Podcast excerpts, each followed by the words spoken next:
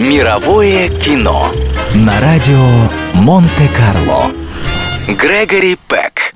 Актер, сыгравший главные роли в фильмах «Убить пересмешника» и «Римские каникулы», прошел очень непростой путь к вершинам славы. Он рос без родителей и воспитывался бабушкой. После школы учился в военной академии в Лос-Анджелесе, а затем поступил в университет в Беркли – Свою учебу Грег оплачивал сам и вынужден был подрабатывать дворником, официантом и посудомойщиком. Но желание получить хорошее образование было столь велико, что юношу не смущали никакие трудности. В университете Пек особое внимание уделял литературе, а на стипендию, полученную за прилежную учебу, прошел курс актерского мастерства по методу Станиславского и начал выступать в университетском театре. В 1932 году Грегори получил степень бакалавра наук, однако к тому моменту он уже твердо решил стать актером и отправился в Нью-Йорк. Бродвей встретил будущую звезду весьма прохладно, и Пеку снова пришлось много работать. Зазывал и на ярмарках, билетером в мюзик-холле и манекенщиком.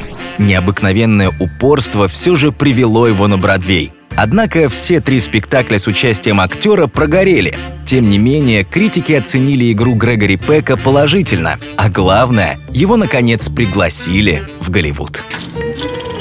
Мировое кино на радио Монте-Карло.